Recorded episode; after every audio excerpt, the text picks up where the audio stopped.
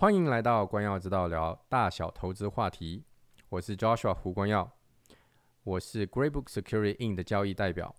我和专家在此 Podcast 或讲座里表达的意见和陈述，纯属我们的，并不一定反映 Greybook Security In 的意见。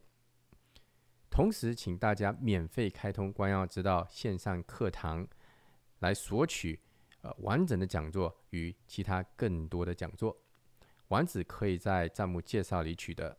大家好，欢迎来到这一周的光耀之道每周专家系列讲座。我是 Joshua 胡光耀。最近天气转暖了，然后当然又冷一下又凉一下哈。不过我发现，在院子里面很多的花开始长了。那我记得我去去年大概秋天末秋末的时候种了很多花，短短一周的时间，看到它那个叶子飙出来。二十公分长，当然，个有些花都已经开了，很短的时间，这个就是让我想到哈，这个去年也是同样的时候，差不多就开始长这些花。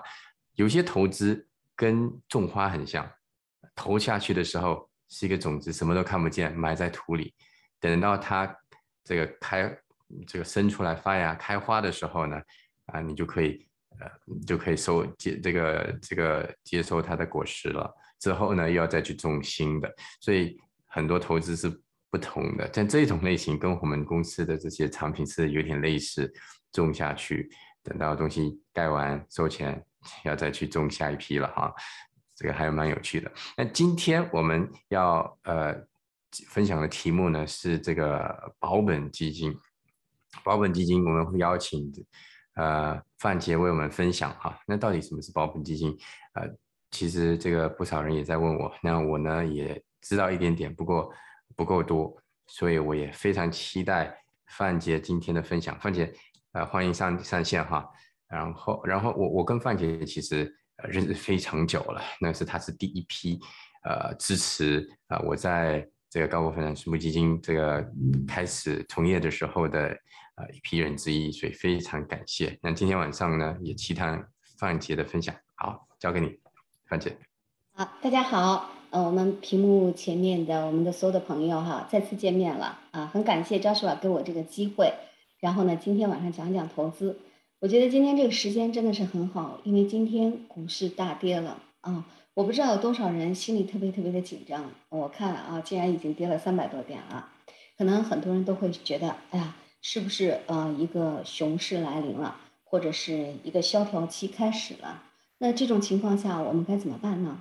那如果您觉得股票市场啊非常的紧张，这样的大跌让您非常心惊胆战的话，那我们就投房地产好了，对吗？我们可以投房地产。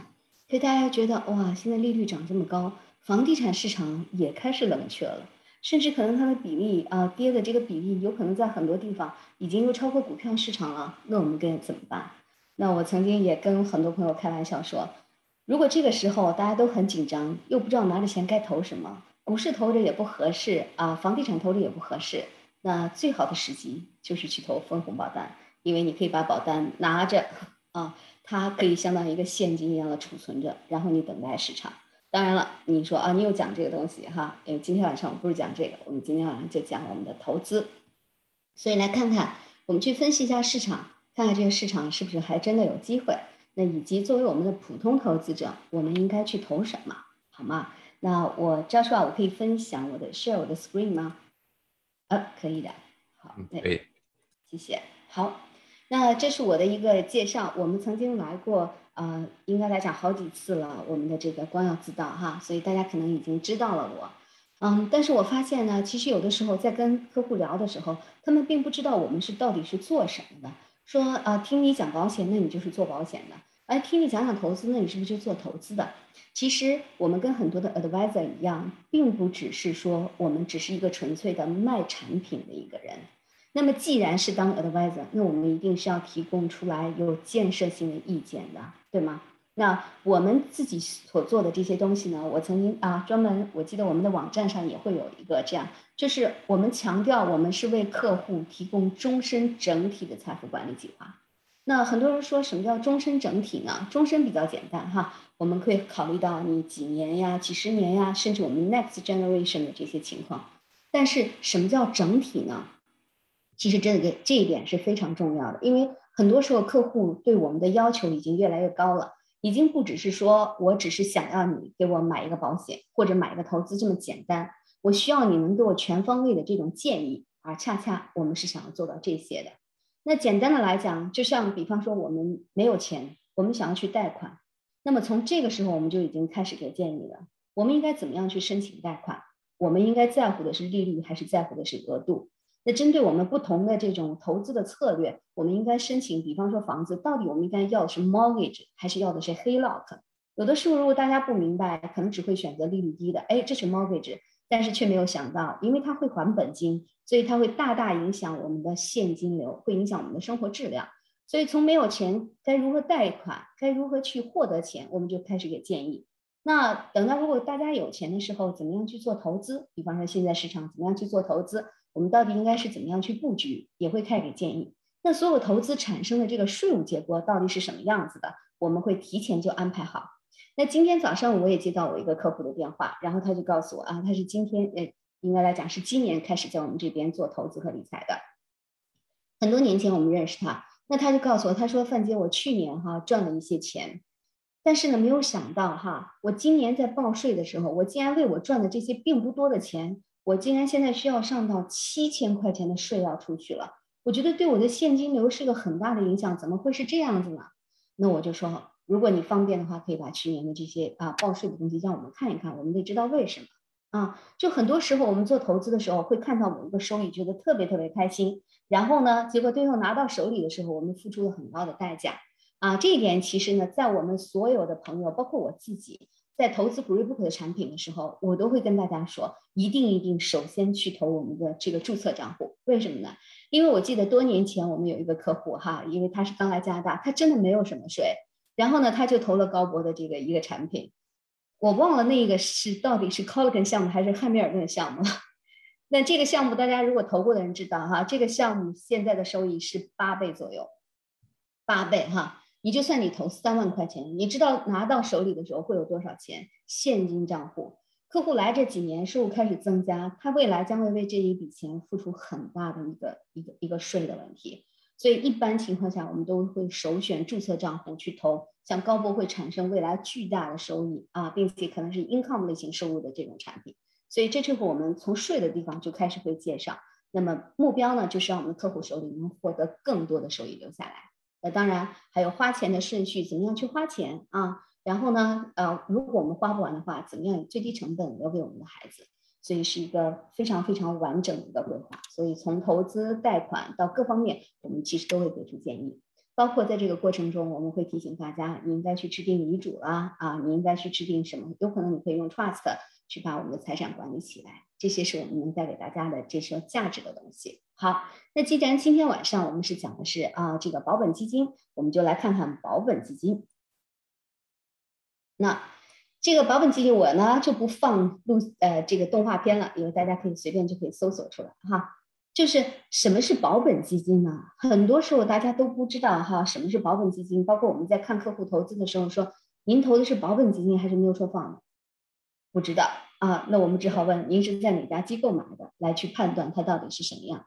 那大家不知道这两个是什么？那首先大家知道什么叫基金呢？也就是我们传统上所讲的 mutual fund 的这个基金。其实基金很简单，这个产品的发明就是因为，当我们如果去投资某一个股票的时候，你会发现股票你可能买不起啊。那比方说，就像我们开玩笑说，巴菲特的股票今天已经五十多万美金一股了啊。那我们如果手里只有五千块，我怎么去投他的东西，对吗？包括我们说哦，特斯拉或者各种各样的这个，可能某一个股票它就已经很贵了。那我要再想分散投资，我只有这么几千块钱怎么办？所以基金呢就是这样应运而生了，就是适合于小的资金，但是可以去啊做各种各样的投资，然后呢让满足我们的这些投资者的这个要求。那这就是 mutual fund。可是大家只知道 mutual fund 公司去做这个东西，但是大家不知道还有一家公司，还有一类产品，它是保险公司发行的，它跟 mutual fund 一模一样，一模一样，但是却还有很多特权和 feature。所以呢，在我们这边讲的哈，如果大家有兴趣，可以到 Equitable Life 的网站上去去搜一下，它有个动画片啊，就讲什么样是保本基金到底是什么样。那我们的结论告诉大家，就是这两个东西的概念是一模一样的，运营方式各方面的管理都几乎是一模一样的。哈，那么唯一不同呢，就是 mutual fund 是由基金公司生产的，它是由基金经纪实牌来销售的啊，mutual fund representative 来销售的啊。那么如果我们是保险公司的保本基金呢，它是由保险公司生产的。由持所有保险牌照的经纪人去销售的，所以呢，一定是啊持这个牌照的人，然后呢才能去销售这个产品，持这个牌照的人才能去销售这个产品。大家如果通常会到银行去做 RSP 啊或 TFC 的时候，大家在银行柜台上所见到的顾问，大多数哈，如果他们持牌的话，一般就会持的是 mutual fund 的牌照，他呢会销售他们啊这个比方说银行所在的金融集团，他们的 mutual fund 公司所生产的产品。啊，所以大家只能在那可以买到这些东西的。那只有在外面呢，去找到这种 individual 的啊，这种 independent 的这种啊 sale 就是 insurance 的这个 advisor，那他们才可以为大家啊去这个推荐 segregated fund。好，那我们刚才说了这两个非常非常近似，但是它会有很多的 feature。我们来看看到底有什么样的这个 feature。当然了，既然有这么多的 feature，我们会不会要付出一些代价？一定会有一些代价的哈，我们会多付一点点 MER，一点点管理费啊，但是会不会很多呢？其实坦白讲，现在的这种管理费已经基本上没有太大的差别了。那我会在第下一页呢去给大家讲一讲具体的东西。好，那现在大家可以看见呢啊，首先我们看到所有 mutual fund 能投的领域，我们的保险公司的保本基金一模一样可以投。所以我们的 mutual fund 可以投什么呢？我们 mutual fund 里会有 cash 的 balance，比方说现金啊、存款啊，会投 bond 的债券，会投股票 stocks，还有呢，它会投全球啊 global 呀、international 呀，然后呢会投 a real estate 贵重金属 precious metal 之类的啊。那我们的 mutual fund 可以投在哪些账户里呢？刚才是说它所有的领域能投在哪些账户里呢？所有大家能想到的账户，cash 呀、RSP 呀、TFSA 这种注册账户呀，哈，RIF、LARA，所有的都是可以投的啊。每一家基金公司、每一家保险公司都开始这种账户让大家投。那那 segregated fund 到底它跟 mutual fund 有什么区别呢？它其实是一个 combined 的一个东西，它是把 mutual fund 所有的投资理念、所有的东西啊都会有，然后它还加了一个 insurance contract。那这个 insurance contract 能为我们带来什么样的额外价值呢？那底下我这边写着，首先我们大家知道 segregated fund 是保险公司发行的投资产品，所以呢，既然是投资产品，人人都可以买的啊，它不是人寿保险，不需要体检的。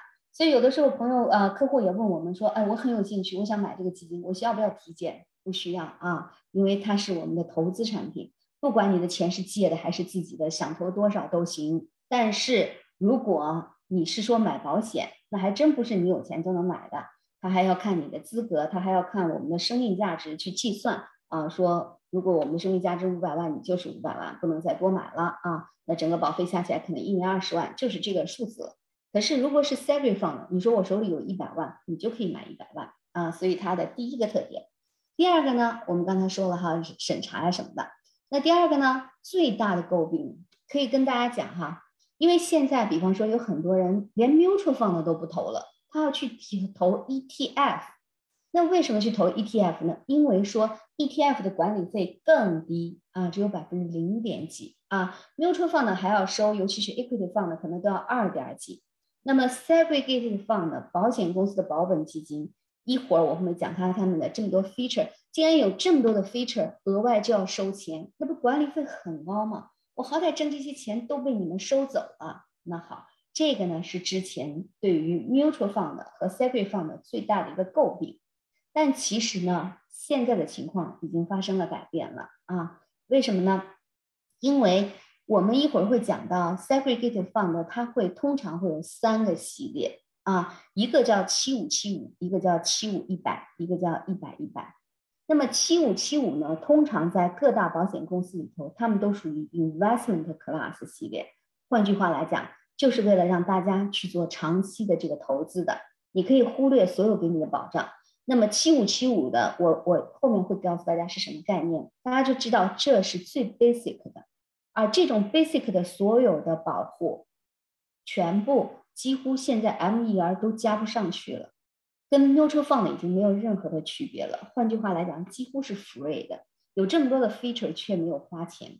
那当你买七五一百的时候，可能会多花一点钱啊。比方我们以 A 公司为例。它的这个加上去的额外的这个 feature 可能只是百分之零点一到百分之零点三之间，取决于基金管理的难度啊。那一百一百会更高一些。那它到底是什么意思呢？我们在下面会讲到哈。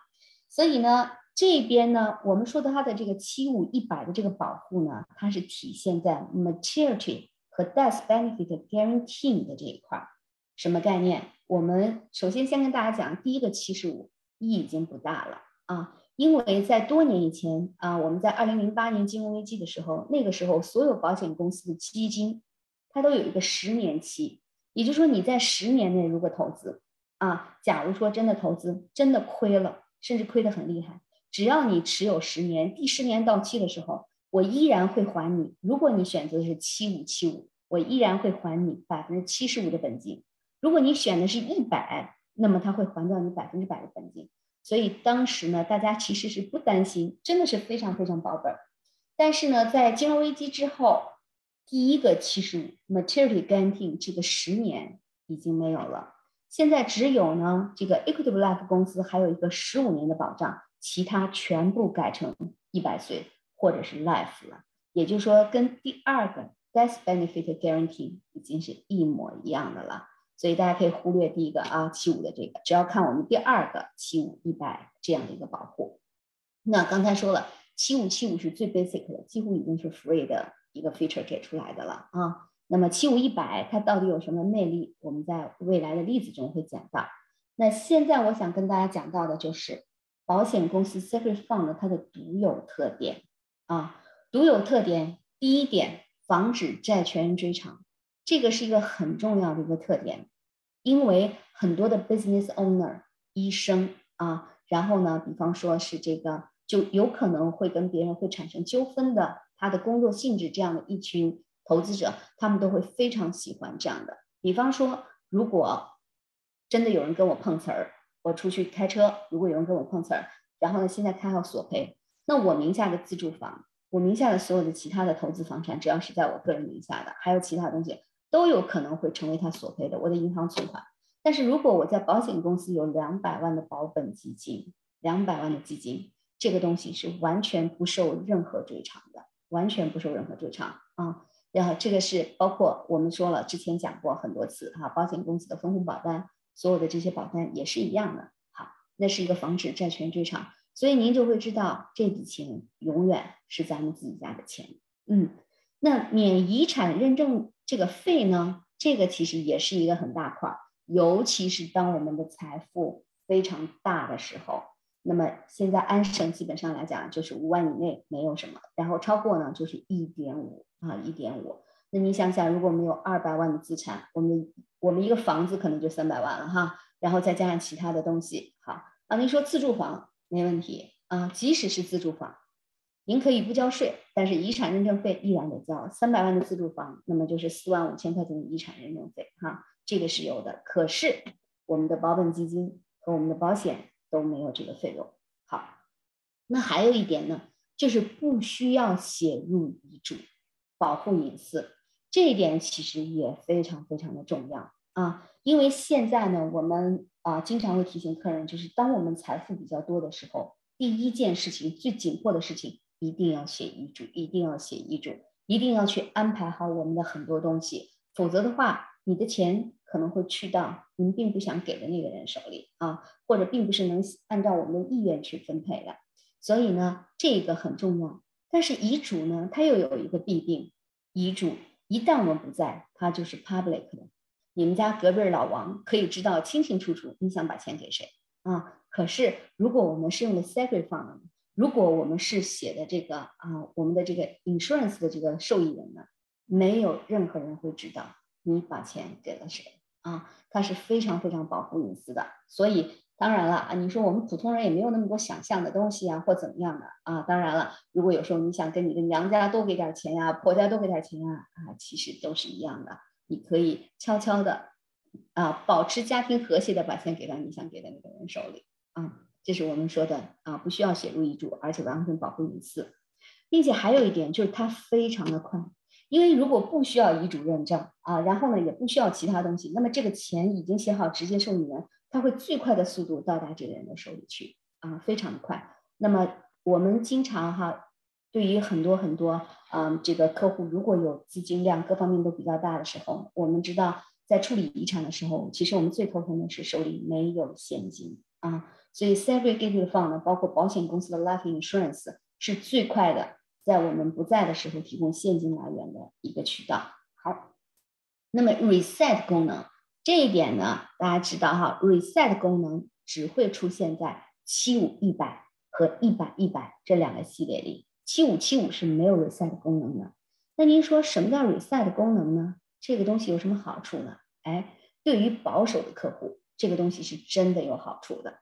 什么概念？比方说，我现在投资五十万，我放进去了。那么这五十万呢，明年可能涨到五十二万了，然后呢，后年涨到五十五万了啊。结果呢，哎，突然有一天它跌到四十万了，而很不幸，刚好在四十万的这个时候，我人不在了。那我的孩子到底是拿多少呢？如果是 mutual fund 的，那么您知道他拿的就是 market value，就是四十万了，没有多的了啊。那你赔钱了就是赔钱了。可是，如果是 segregated fund，尤其是七五七啊，这个选我们选择的是七五一百或者是一百一百，也就是说第二个那个数字是一百的话，那什么概念？我们会有 reset 的功能，比方说在五十二的时候，五十二万的时候啊，我们不管是用手工还是用自动的设置好某一个，那换句话来讲，如果市场上涨的话，哎，可能我就自动锁到五十二万，或者没有到那么高，我可能在五十一万八就锁住了。那么第二年的话，我就可能就锁到五十五万了，或者锁到五十四万多。等到第三年真的发生问题的时候，那一旦降到四十万，如果那个时候我不在，我的家人拿的是多少钱？哎，就是锁的曾经锁的最高的那个点，五十四万多，或者是五十五万。那其实是依然赚了钱的，而不是拿到四十万啊。那么他就锁到那儿了。当然，那最差拿多少呢？哎，如果我们从来没有花过一分钱的话，最差您会拿回五十万。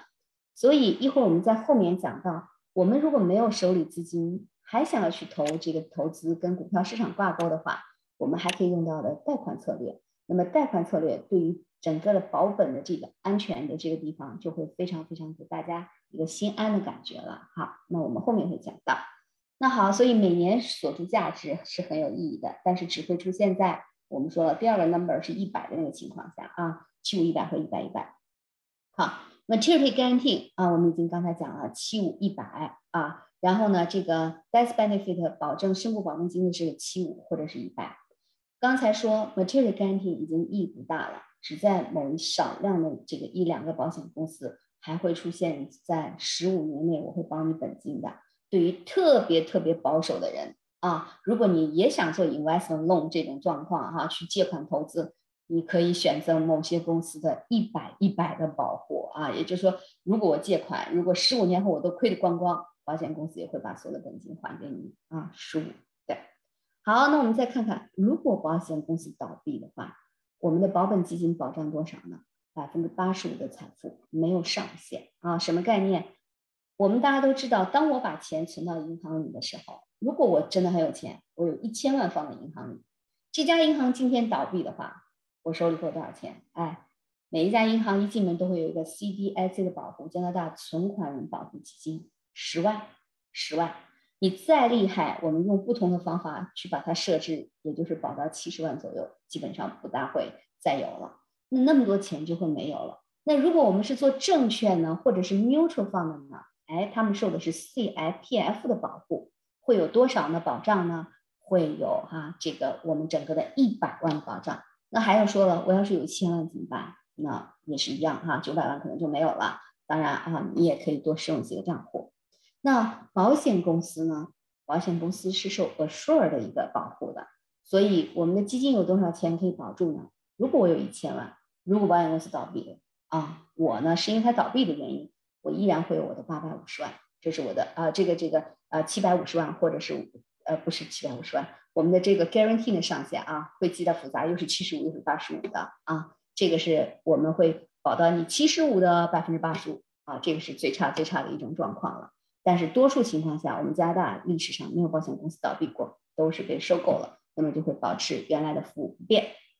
好，所以我们刚才讲到了这一点啊，这是一个保障。那其实还有一个东西可能会被很多人忽略掉，就是投 segregated fund 有一个税务特别好的地方，就是我在这写了一点啊，这个税务的保障是什么意思呢？非注册的保本基金投资的话，它的基金如果出现了损失，你说哎怎么会出现损失呢？啊，我没有卖，是因为在我们的整个的基金的这持有的这一年里头，基金经理有可能会买卖。有可能他会买卖。好，大家会没会发现，如果您投的是 mutual fund 的，您投了十万块钱进去，现在这个基金呢年底的时候只有九万块了。结果您报税的时候会收到一张 T 三表格，T 三表格显示你今年有 capital 五五千。我记得这么多年我们在做这个投资管理的这个过程中，有无数的客人会问到这个问题：我亏了钱了，为什么还要上 capital gain 的税？好，是因为 mutual fund。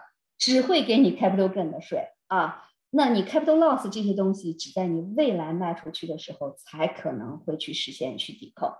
但是呢，保本基金它的税务处理在这点是不一样的。如果它今年有了 capital gain 的税，那么它会给你；但是如果它交易中出现了 capital loss，它也会给你。换句话来讲，你就会发现，在我们持有长期持有这个过程中呢，诶，你依然呢，基金不会给你特别特别大的这个税务的一个压力啊。所以呢，这是它的一个特点，你不需要卖出，可以报当年的本金的损失啊。我们的表格上也可以推至三年前或将来，但是互惠基金的本金损失只能抵减未来的这个资本的利得啊。就是你会发现，你在如果持有十年，你都不可能去实现这个，只有到你最后卖出的时候，才会有这样一个情况出现。所以呢，在这张表上呢，虽然写了很多文字哈，我也知道大家并不喜欢看文字，但是呢，这个。已经是基本上囊括了所有我们的保本基金它的一些特点了。好，在上面，那我们再去看一下。既然说了它有这些特点，那么它的价值在哪呢？它的价值就在于，我们一会儿会举到一个案例的哈，在整个遗产规划的过程中，整个的 segregated fund 呢是一个特别特别好用的工具啊，因为我们之前有遗嘱呀，有家庭信托呀，有 life insurance，这些都不是我们今天讲的重点。我们讲的今天讲的是保本基金，因为保本基金直接指定受益人，不需要 p r e 不需要有这个其他的这些损失，那么它会成为我们非常快的一个现金的一个来源，现金的来源。那我们看看为什么我们需要现金？好，那在我们在我们这个不在的时候呢，我们本来以为哇，我有这么多的钱，我的孩子可能会很富有，有很多的钱，这是我们的设想。啊，这是我们的设想。那其实真正的情况会是什么呢？是右边的啊，税将是最大最大消耗掉我们财富的地方啊。这个税会有多少呢？基本上，如果我们真的有很多的投资的话啊，最漂亮的就是我们能够损失百分之二十七，大概就是算不错了。为什么？这就意味着我们所有的财富都上的是 capital gain 的税。但事实上并不是这样。比方说，如果我们不在的时候，还有巨大的 RRSP 额度，而我们刚好没有配偶啊，我们是配偶中第二个去世的那个人，或者就像我们之前讲过，这是我们六十岁加拿大六十多岁的这个人群里头，有三分之一是单身啊，是单身。那么就意味着这样的一群人的巨大的 RRSP 将面临直接损失到一半，五十三点五三的这个税率啊。所以税是一大块，还有 per bay，啊，非常大的一个 per bay 的一个费用。关键问题 per bay 不只是这点钱啊，有的人说一点五我不在乎，对，可是你在乎时间啊？为什么？大家如果知道我们的遗产处理程序平均时间是十二个月，平均时间十二个月，如果要是更长，那就没有期限啊。如果要是有争执，那真的是非常非常长。你会发现有的东西遗产处理起来是长达数年的，所以呢，这是很大一块，然后才是能被我们孩子拿到手的啊，after tax 和 probate 之后。所以呢，这是我们啊，真正如果万一发生问题的时候，我们可能遗产会出现的状况。那好，我们来用一个案例来看一下，到底它的这个 feature 怎么样能保住我们的财富呢？啊，这是一个虚构的案例，但是呢，刚好呢，虚构的其实是跟我们之前的这个疫情的啊相关的。这是假设二零二零年哈，那我们看看约翰先生七十五岁啊，太太之前去世去世啊，就意味着他很多东西已经不能用 spouse roll over 的东西了，一二一均已成年啊。然后呢，染上 COVID-19，然后呢，三月三十号抢救无效去世。大家知道三月三十号发生什么对吧？四次熔断啊。那也就是说，整个市场跌下去了很高很多很多哈，可能百分之三十多的样子。好，那现在呢，我们来分配他的财产。那今天我们不是想遗嘱的这个分配的这些问题，所以我们就来关注一下，主要关注一下这个基金。在多年前呢，我们的这个约翰先生呢，他有互惠基金买了一百万，然后呢，保本基金呢，他也买了一百万。那这两个基金呢，几乎是一模一样的啊，我们选的投资一模一样。因为很多时候，我们的保险公司的保本基金啊，它有两个来源，一个是他们自己的团队啊，专门研究，然后呢去制作的这个 portfolio 啊，有他们专门的机构；还有一种呢，就是保险公司已经替我们这些投资者去 shopping around 了，他会到各大基金公司，然后呢仔仔细细挑这些基金公司几百只基金里，他觉得哎这只基金不错，拿来吧，拿到我们这儿来，我们把钱。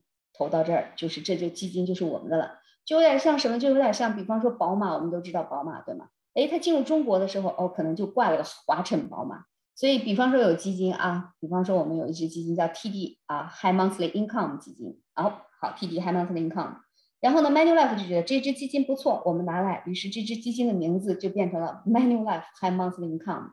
差价在哪？就是那一点点管理费。但是现在我刚才已经说了，如果是七五七五。那一点点管理费都没有了，但我在讲这个案例的时候，依然考虑了管理费的差异，所以两个完完全全一模一样的 portfolio，那么由于管理费的存在啊，这只基金涨到一百五十万了，mutual fund portfolio，但是我的保本基金呢，只涨到了一百四十五万啊，涨到一百四十五万，因为我的管理费多交了一点点。好，那由于它每一年都会 reset，每一年都会 reset 啊。什么时候 reset？只有那一年 reset 的时候高过前面的，它才会继续往高里拔。如果之前的高，那么它就至少保持在之前那个高的那个位置上，不会往下降。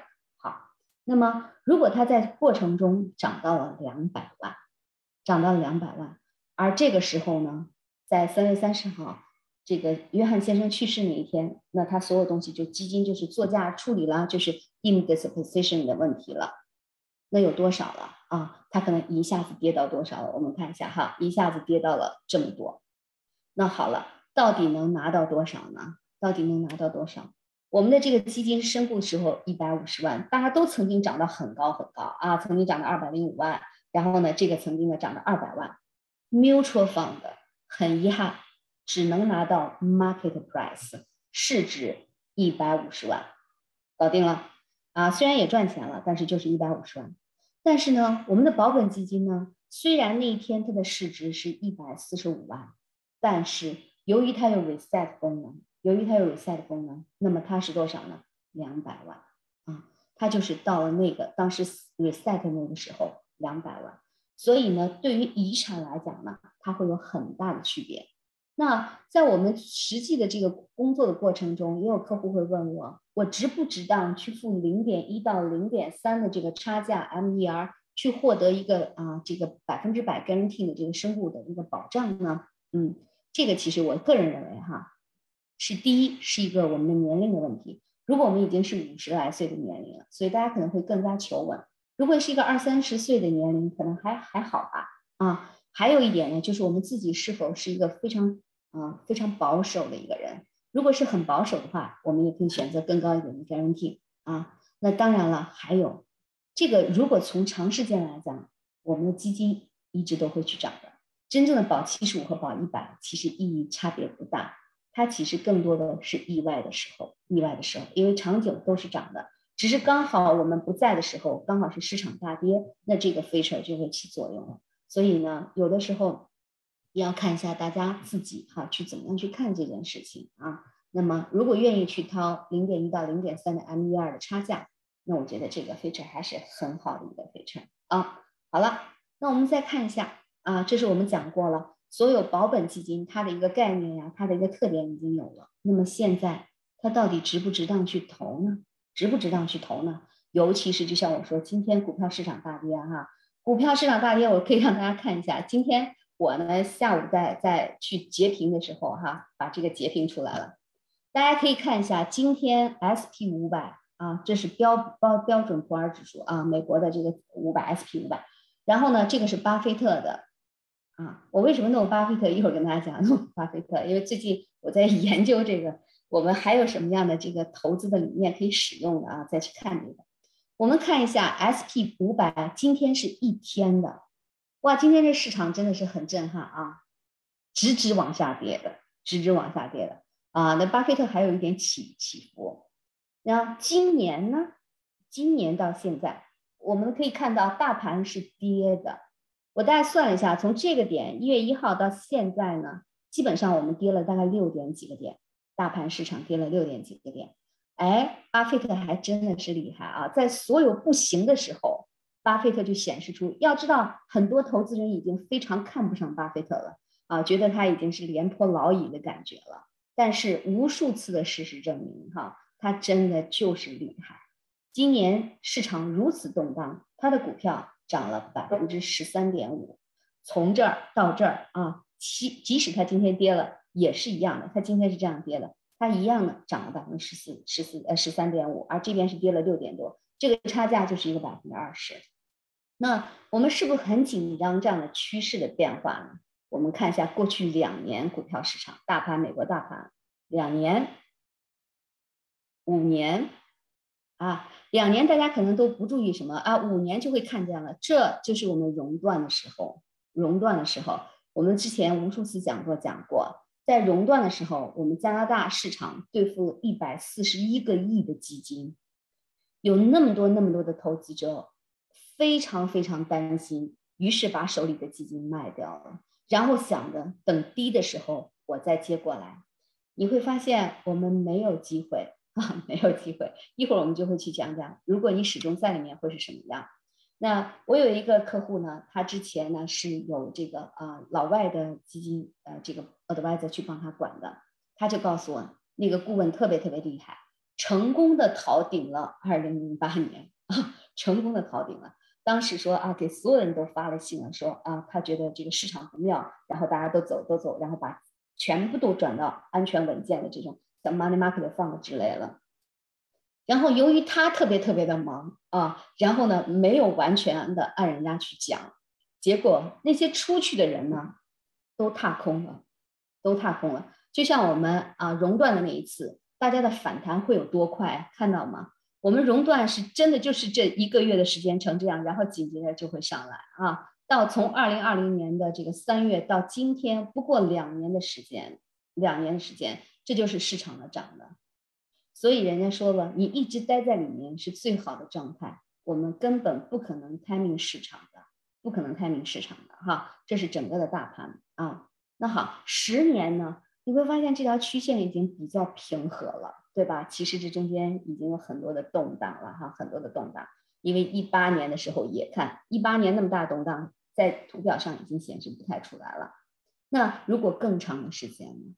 如果更长的时间，当然了，已经前面非常非常这个轴线的这个样子了哈。从它这个可能一九七几年，然后慢慢慢慢上来。好，我呢给大家列了一个五十五年，过去五十五年 S P 五百的回报是百分之十，百分之十的 compound 啊复利增长。巴菲特在同期是百分之二十，同期百分之二十。那我们看一下底下就是巴菲特的，我说了，今天它一样的跌。啊，年初到现在，它竟然是涨了啊！大多数都是跌，它竟然是涨了。然后呢，两年的市场呢，它也是这样涨，跟着曲线很像。那么十年、五年的市场呢，也一样啊。二零二零年熔断的时候，它也一样的跌，那他又不是神仙，对吗？他也会跌。然后呢，十年的时候呢，你会发现跟那个蛮像的啊。然后呢，这个五十五年的时间呢，也是挺像的，但是这个回报确实差别很大。百分之十的年回报和百分之二十的年回报，大家认为最终财富会差多少呢？两倍啊？会不会是两倍？那我们就太低瞧了。什么叫 compound rate？可以看一下哈，五十五年 SP 五百，如果你投一块钱，已经变成了一百九十块钱，是一百九十倍。如果我们投的是这个巴菲特的这个股票的话，会从一块钱变到两万两千六百四十四块钱啊。我们一个百分之十的回报和百分之二十的年回报的 compound rate 是一个一百二十倍的财富区别，一百二十倍的财富区别。所以长期的待到股票市场里，然后呢，不要去看那么惊心动魄。巴菲特就是最典型的一个根本不去去 timing 什么市场，就始终做他的价值投资的一个一个特点哈。所以就会是这个样子。那一样，我现在讲到这儿的原因也是想告诉大家，今天股票跌成这样。不需要害怕啊。那么，如果您做的基本上是跟股票的市，就是我们说的这个啊股指相关的 how to follow 的话，其实没有必要那么担心。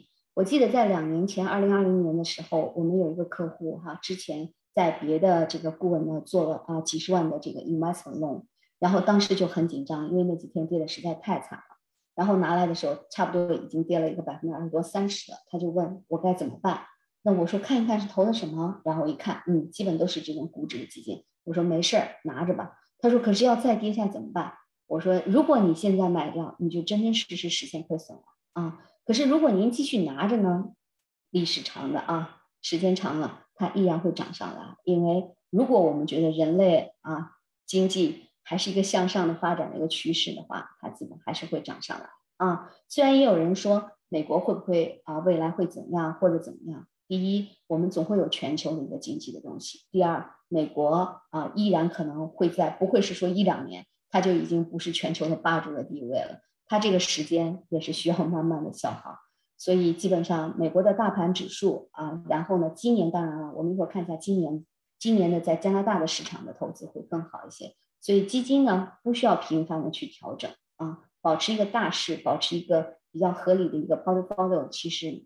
不用去管它，都会涨的，就像我们的房子一样的，也会有二零一七年这样的啊，之前的大涨，也会有二零一七年之后的大跌。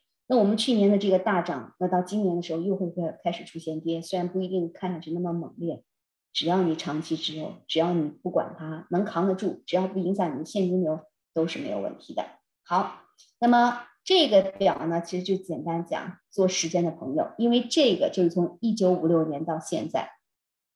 所有的时间，大家可以看出来，所有这蓝色的横条就是熊市呃牛市持有的时间，然后以及它的涨幅，它的特点就是牛市持续时间长，增长幅度大；熊市持续的周期短，下降的幅度小。好，那么最好的状态，这么多年里头，你会发现，如果你错过的是什么？最好的五天啊，你投的一万块钱的财富呢，会这个这个，如果你一直在里面是二十三万多。如果你错过最好的五天，涨幅最高的五天啊，那么你就会是这样；你错过涨幅最好的十天，你就会是这样啊。那么三十天、五十天，为什么我们会错过涨幅最好的？因为如果我们看到大跌，我们跑出来，我们一定会错过涨幅最好的那个日子啊，因为它马上的反弹就是在我们不能够预料的时候所发生的。所以无论涨跌，一直投资从不离开是最好的结果，是最好的结果哈。好，那同样。大家可以看见，历史上每一个非常非常大的危机或者事件出现的时候，很多时候我们身处其中，都认为这个坎儿我们可能过不去了。就像我们人生中很多时间都会觉得这个坎儿可能这个这个难度我们已经很难去了，但再回头看的时候，其实都是没有问题的啊。这点我曾经跟我们孩子讲啊，我们孩子一年级时候就觉得这题难到他这辈子都过不去这个坎儿了。等到三年级的时候，我再问他，你还会觉得一年级那个题难吗？啊，没有了。然后等到五年级的时候，又觉得他人生可能过不过那个坎儿了。其实啊，没有什么，所有东西都会去过去，哈，都会过去。任何一次，我们大家经历的最紧的啊，最近的，当然了，我们的金融危机啊，我也我也曾跟他无数人讲过，金融危机的时候，那一年是我倾家荡产的时候啊，人生从头再来，我七年都没有碰过一只个股哈，因为我那个时候赌性太大了啊。真的就觉得我有知识啊，我有读书，然后我又在这个证券公司里工作，我有这么多的什么 CFA 呀，然后呢，这些人给我建议呀什么的，于是所有都敢去试。那好，为什么说普通投资者你最好不要炒个股呢？啊，你要去炒个股，我就建议大家就去买巴菲特的股票好了，不要买五十一万多的他的 A 股，就买三百多块钱的 B 股，一模一样的，你可以去做。否则的话，大家还是去做股指基金就好了，股指基金啊，那你就会发现你依然是享受整个全球北美经济的增长啊，然后去做到。那同样，二零二二年我们的 market 是一个什么样的状况？二零二二年大家可以看见。啊，底下全部是加拿大，只有加拿大的啊，这种当然了，我们的这个债券是不行的啊，只有加拿大的什么这个这个 equity 呀，股股票市场，然后呢，能源 energy 呀，然后呢，原材料呀 material 在涨，全球股市都是跌的，美国也在跌，全球也在跌啊，只有加拿大，所以今年的投资中。会有一些加拿大市场的占比啊，当然了，我也听过有一些做非常长期投资的人说，我并不见得会放更多在加拿大，因为加拿大的这个整个的增长并没有见得有美国好。还有一些做个股的朋友是非常非常厉害的，他们做 trading 的朋友，他们会非常敏感于市场的动荡。还是一样，我们普通人根本没有那个能力，也没有那个时间去 timing 任何的市场，那怎么办？你可以用最懒的方法啊。就是这种被动投资的方法，选择股指，然后不要看它就行了。两年不行，三年就是行的啊，三年不行，四年也是行的。但是你说我就要在短期内就要怎么样，那真的是没有办法。因为如果你看到我们刚才讲的这些东西啊，那你会发现在某一个市场，比方说这只是过去的啊，这是两年，从这儿到这儿可能几个月都是啊这么上上下下的。那你如果很紧张的话，我们如果出去的话，我们不可能享受长期的这种增长啊！长期来讲，慢慢慢慢往上，因为这是个趋势啊，跟房产的道理是一模一样。好，那讲到这儿以后，大家会觉得，哎，那倒也不错哈。那我投资的话，我有的时候并没有本金，对吗？我并没有足够的本金，那我应该怎么办呢？嗯，我们有一个策略，既可以让大家投资，还可以让大家做减税。我相信关于这方面的信息，大家已经听了很多很多了。那我今天可以给大家做一些更详细的一些分析。大家可以看到啊，我们之前讲的这些，第一，它有它的特点；第二，我们可以知道，只要你长期坚持长期的这种投资，其实不用在乎市场今天是否大跌，明天是否再接着大跌，哈，或者来上几次熔断，对我们长期的财富，其实就是我们经历了一个挫折，然后呢，依然保持向上的一个样子。嗯，那讲到 investment loan，是因为很多时候我们手里没有资金去投资啊。当然，你可以用很小很小的钱，一点一点的去投资。比方说，如果对于年轻人，如果对于特别保守的朋友，他想要去投资跟股票市场挂钩，就用我们的定投方法。你根本不用担心市场怎么跌，因为市场它跌了，你买的就便宜啊。它未来涨上去的，你整个整个就会上去。所以这是最笨的方法，但是。非常管用。如果是小资金啊，当然又有人说，我如果是小资金，我觉得赚着不得劲儿啊。为什么呢？其实用自己的钱一点点投啊，和用 investment 一下拿到一大笔钱，跟我们买房是一个道理。我可以自己一点点攒，攒够一百万买一套房子，我也可以用我自己的二十万的首付借八十万，然后呢去买一套房子。可是为什么我们身边会有很多朋友都没有用借款去买房子呢？不管房子大家赚了很多钱，还是大家听到周围很多成功的故事，但我相信您身边一定有没有买房子的人。为什么？因为他觉得万一房子跌了，我借别人的钱不是还得还吗？啊，那这个就没有办法，因为这个就属于我们思维方式的问题。如果您觉得长期我们的房子是向上涨的。那我们借助别人的力量先住进去，然后一点一点还账，不是是一个很好的一个，至少你享受生活的状态。我们不说从投资的角度来讲，对吗？其实我们的这个投资的这个买基金也是一模一样的道理。那什么是 investment loan 呢？现在我们很多很多投资者都会喜欢用这个啊，因为让我们一个月几百几百的放进去，五百啊一千，真的太慢了啊。它是一个专项贷款，是由银行或者信托机构提供资金。啊，然后来购买其他金融机构发行的金融产品。现在来讲，其实就是购买保险公司的保本基金啊。那首先第一点，专款专用，因为总有朋友问我们，我们可不可以申请一下三十万，然后我拿着三十万去买房子？不行啊，点对点，这个机构给你三十万，就会指定你去投另外一家机构的基金。当然了，基金有几十只，你可以自己选啊，但是不能拿着说我去转头买房子了。用你家的黑 lock 可以干这事儿啊，但是用 investment 不能干这事儿，点对点的哈。那么还有贷款投资利息是可以抵税的啊，这一点很重要，因为我们要它干嘛？我们很多朋友，就包括现在我们的有些高收入式的客户，包括我们的客户有投资的，开始从 RIF 或者是这个 RSP 里往外提款的这些朋友，都会觉得一下子开始出了这么多的钱，我该怎么办？那么，investment loan 其实是一个很好的可以减税的一个策略哈，所以后面我会用 RSP 来去跟 investment loan 来对比，去告诉大家，哎，它到底能对我们的财富有多么大的影响，既减税也可以啊赚到钱。那么，我们贷款投资利息可以抵减我们个人其他的这种来源的这个啊，降低我们的税。而且呢，如果大家是特别喜欢杠杆的呢，比方说我们特别喜欢炒房子啊，那么你就会知道，如果拿它跟房子比。它的最大特点就是没有首付，我们的 investment 没有首付啊，没有你不需要从手里拿任何东西抵押物。房子我们可能需要有二十的首付啊，然后呢，我们的这个 investment 呢不需要首付，各个机构基本能最多借到三十万，给我们借到三十万。嗯，当然了，如果你说我愿意出点首付，那甚至可以贷到九十万啊，一比三的这种方式贷到九十万或者更多。好，还有一点呢。我们做很多投资的客户呢，他们会知道啊，会把钱放在金融机构里头去买股票或怎么样。他们有的时候会用 margin 啊，那么 margin 的话，如果市场大跌，大家最担心的是 margin call。曾经 mutual fund 也是可以获得 investment 的，但是呢，现在基本很多都不再给 mutual fund 贷了，即使贷的话，也会非常非常的严格，是因为 margin call。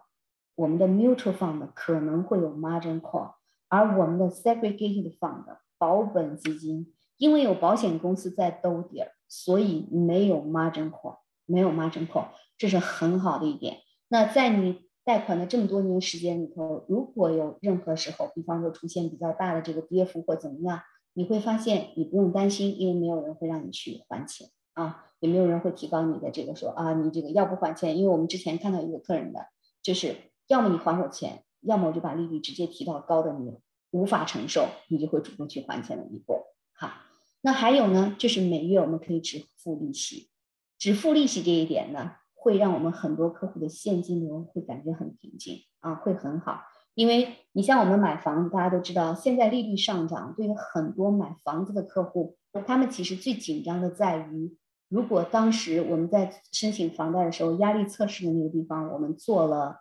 啊，比方说夸大了自己的这个什么情况的话，那么现在一旦开始升息，每个月的月供上去，很多人真的会承受不住，承受不住就可能会迫于没有办法在低价的时候把房子卖掉啊，所以呢，这就是一个啊很不好的状态，因为我们必须要连本付息都要付 mortgage，但是呢，我们的 investment 只用付利息就好了，所以呢，现金流方面非常好，因为这作为我们整个。财富管理里头，现金流是非常大的一点啊。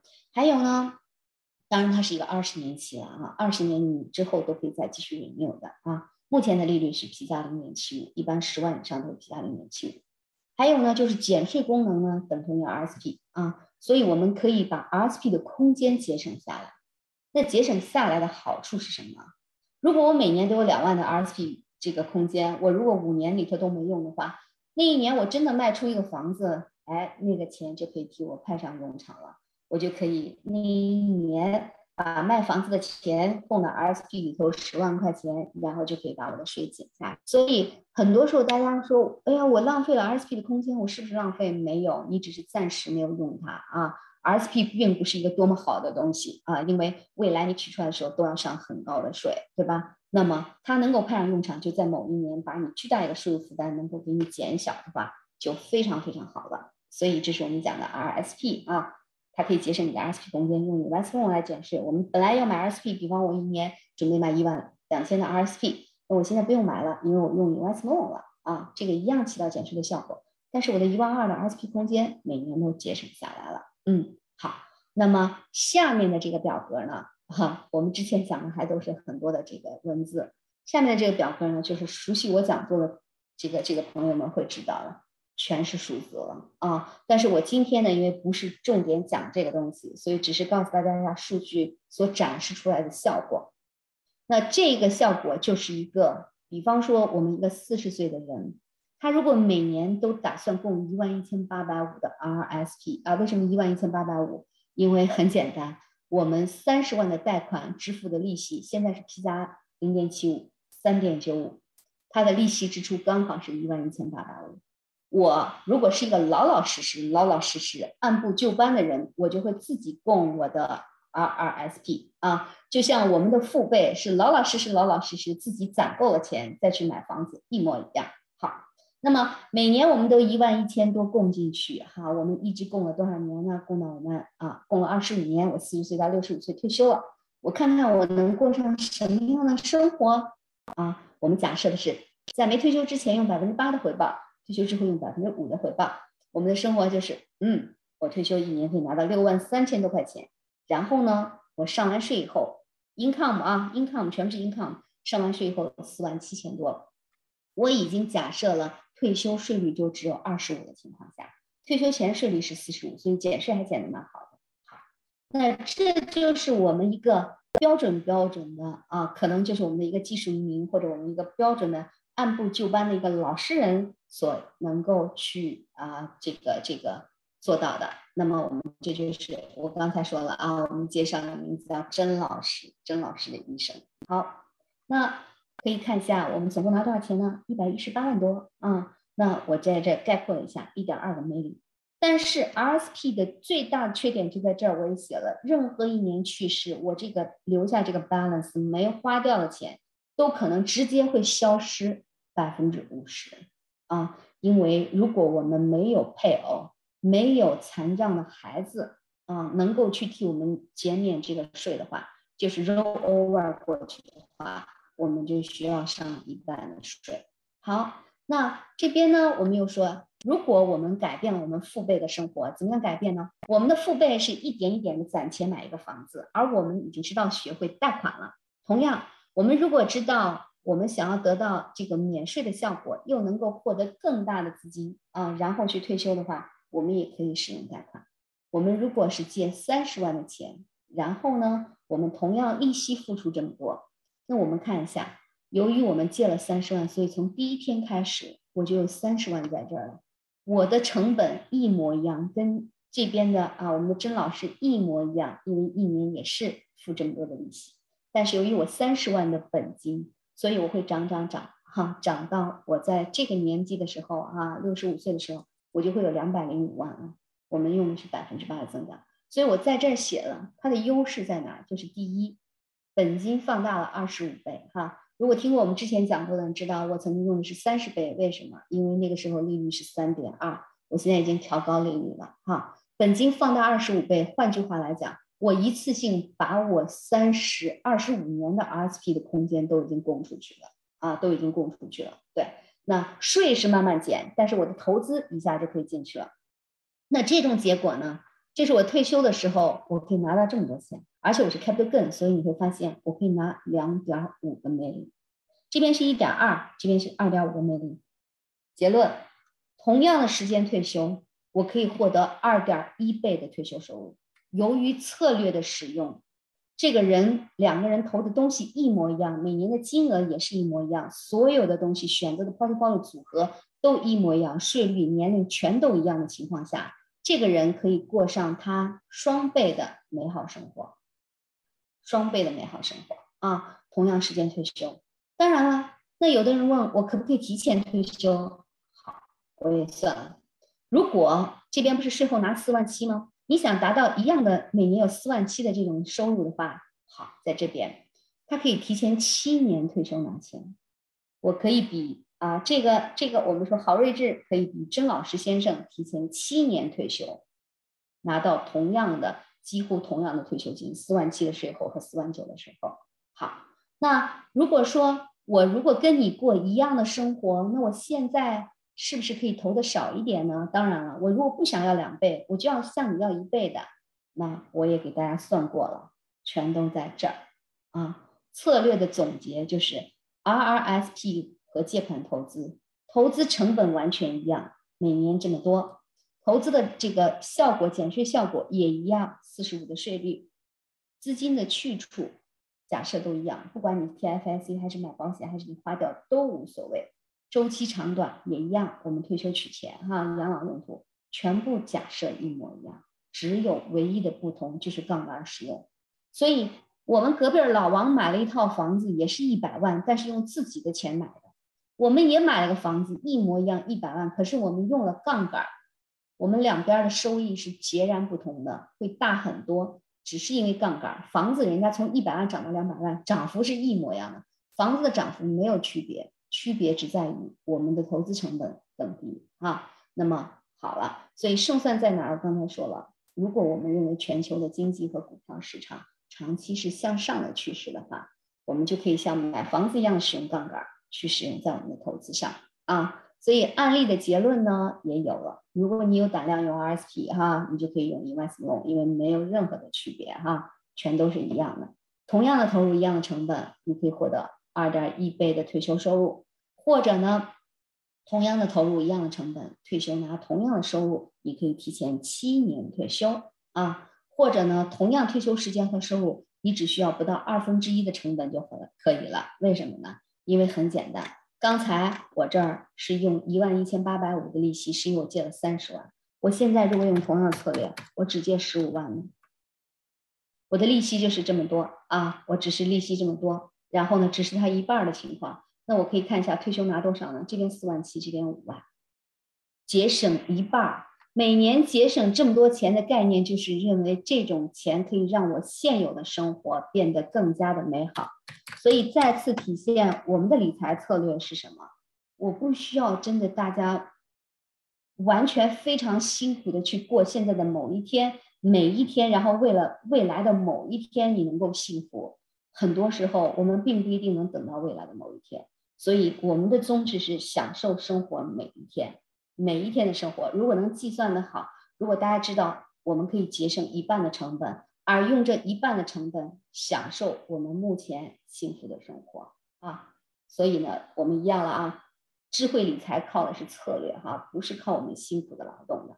好，那么贷款投资的风险收益比呢？这个是我想告诉大家的风险的东西，因为很多朋友说，如果我的利率上涨。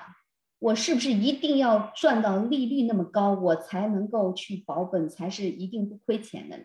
不是的，为什么？因为我们有减税的啊，减税的这个功能，所以呢，我们的成本呢本身是低的，所以税率越高的人越适合用这样的一个策略。比方说，我同样用十万来假设，用三点九五啊，如果我们是八的话，如果是八，我们假设回报是百分之八。但是由于我们的整个净成本支出只是利息里头没有抵税的部分啊，十万我们是三千九百五，然后抵税抵了百分之四十五，所以我的真实成本是这么多。假如说十五年我总共花了三万两千多的成本，所以我只要能赚到三万两千多，我就是不赔不赚的。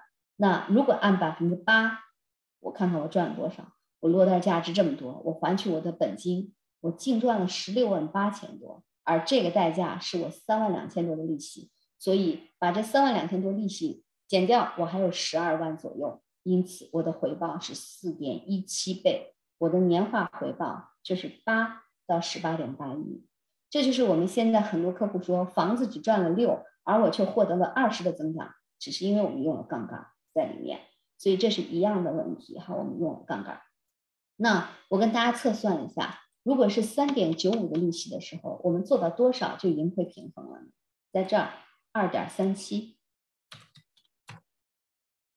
二点三七，我们的净成本支出三万两千多，然后我们这边刚好赚了三万两千多，所以我们不赚不赔。所以并不是说三点九五利息的时候，我们一定要三点九五赚到，我们才能够实现我们的 break even 啊，不是这样，因为我们有利息。当然了，如果您的税率低，这就是为什么很多策略都不建议低收入人士去使用啊，或者说真的你钱是蛮多的，但是税率报的并不高的话，很多的这个贷款杠杆策略对我们的风险都会加大一些，因为我们能够退税的这个就会少一些。所以即使是今天，如果贷款涨到了五点九五，五点九五，我们需要多少？我们也只不过需要三点三三的回报就可以实现盈亏平衡了。所以没有那么大的压力，哈，没有那么大压力。我们这边写了啊，SP 和这个多伦多综合指数三十年的平均回报是八，啊，SP 五百五十五年是十，巴菲特的三十年，巴菲特的五十五年，哈，这是我们把数据在上面放的。所以很简单，我们现在是三点九五，哈，我们如果做到八的话，我们就已经赚很多了，十八点多的复利增长。如果只是二点三七，我们也可以不赚不赔。也可以不赚不赔。好的，我们把它再回过去。好，所以呢，如果大家了解了这个，那么特别特别喜欢做房子投资的朋友，是可以同样把这个策略引入到我们的证券市场投资。因为基本上对于大家来讲，很多的朋友能够去做的投资，第一，我们中国人喜欢的就是地产，实际的地产市场投资；第二，就是股票市场投资。地产市场的投资，我们可以使用杠杆；股票市场投资，我们也可以使用杠杆，而且是无抵押的一个杠杆，哈，无抵押的。嗯，那当然了，这是我们在看到过去房地产的增长，过去十年房地产增长十点多的复利回报啊，涨得最好的 s e m i c o 地区的复利增长都已经到了十六点多房子，但是依然没有超过同期股票市场，因为过去两百年里头没有任何市场可以超过股票市场的整个的指数回报，哈。我们的股票市场是多少呢？来看一下，股票市场哈，纳斯达克二十一点多啊，我们整个的传统的这个股票市场 SP 五百十六点多，所以跟房地产之间的点差六点多或者是五点多啊，所以依然会存在，我们依然可以不动用我们的炒房资金，不去影响我们的整个的啊，在房产房地产市场的投资，然后呢，额外去做这方面的东西啊，所以呢，我也做了一个比较。同样啊，如果是三十万，我们买一个一百二十万的房子，付三十万的首付，贷九十万的款，这边也是三十万的首付，贷九十万的 invest loan，大家看一下区别哈。我们还假设房子依然是六的增长，利率终身百分之二啊。然后呢，我们贷款利率已经提到三点九五啊，回报率是百分之八，这中间点差只用了二。我们之前说了，历史上基本上在五哈，或者是怎么样，那么我们只用二的点差。他们两个的区别会在于哈，你会发现，我假设房子全部都是你自己养啊，全部都是这个房房客帮你养的，你整个三十年里的供房成本只有我们的 property tax，只付 property tax。那我们同样，我们这边呢只付利息哈，实际利息支出用三点九五来讲，我们付了五十八万，我们这边付了五十万，但是看一下最后的区别。我们这边会涨到两千九百多万啊，税后的话二十万，而这边税后是六六呃呃两千万，这边是六千万。好，那么如果我们都是退休的话，这边可以给我们带来五个 million 的收入，给我们的后代留一点一个 million。那这边呢，五个 million 的收入，然后给后代呢十七点七个 million，留下的遗产放大十六倍啊，放大了十六倍。全部用的贷款的概念都是一模一样的啊，哪怕利率更高一些，所以也是一样。我们的市场既可以做到房地产市场的赚钱，也可以做到我们的这个证券市场的赚钱啊，这个都是可以做到的。好，那当然这边呢也有哈，这是我自己做的一百二十五万的这个无抵押的投资啊，因为我们每一家银行可以最多贷到三十万，我们在啊这个不同的银行贷到钱。这是我自己给我自己模拟的。如果我只是百分之八的收益的话，啊，基本上我可以做到整个五十万的成本在二十年的时间里，但是可以带来五个 million 的退休收入以及三点六个 million 的税后遗产，税后遗产啊。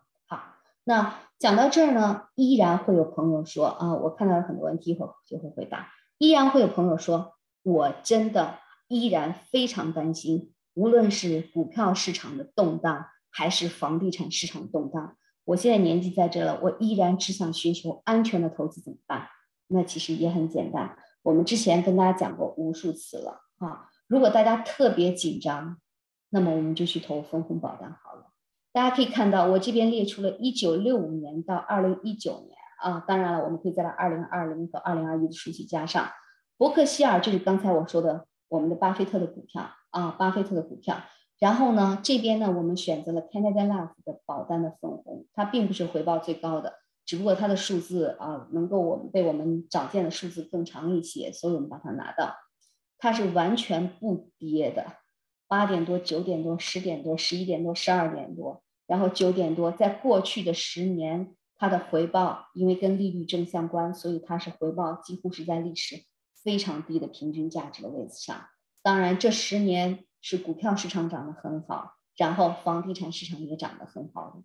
可是如果放远从长久哈，并且从安全的角度，大家可以看一下 S P 五百美国的整个综合大盘涨幅是百分之十的年化康康啊，保单百分之八点九六，基本上只差了一个点，长期非常接近股票市场。当然一样，没有人能干得过巴菲特啊。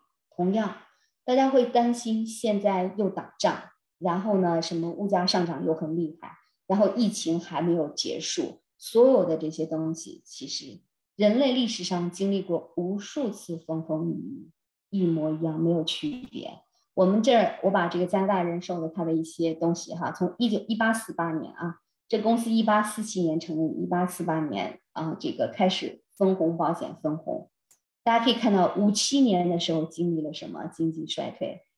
六六年的越南战争啊，依然八点六五回报，五七年七点多，不管股市跌了多少啊。那么七四年，我们知道七四年的石油危机，这些都经历过。那我们就经历一下我们经历的最多的两千年的科技股泡沫。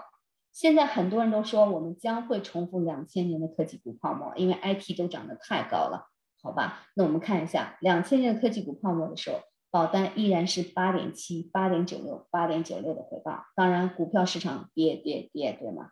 好，那么我们又经历了二零一一年的这个九幺幺，二零零八年的经济的衰退，对吧？我们都知道次贷危机，当然了，可以再加上二零二零年的这个疫情导致的啊。其实你会发现，如果我们就是一个长期求稳的状态，那么分红保单是一个非常好的东西。当然，尤其是现在，刚才我们在开始就讲了，如果您非常非常担心我们现在的房地产市场看不清方向，我们现在股票市场可能开始大跌，而这个时候，如果您手里有钱，或者如果您用比较低的成本啊，已经做了 refinance，那您的资金往哪儿去？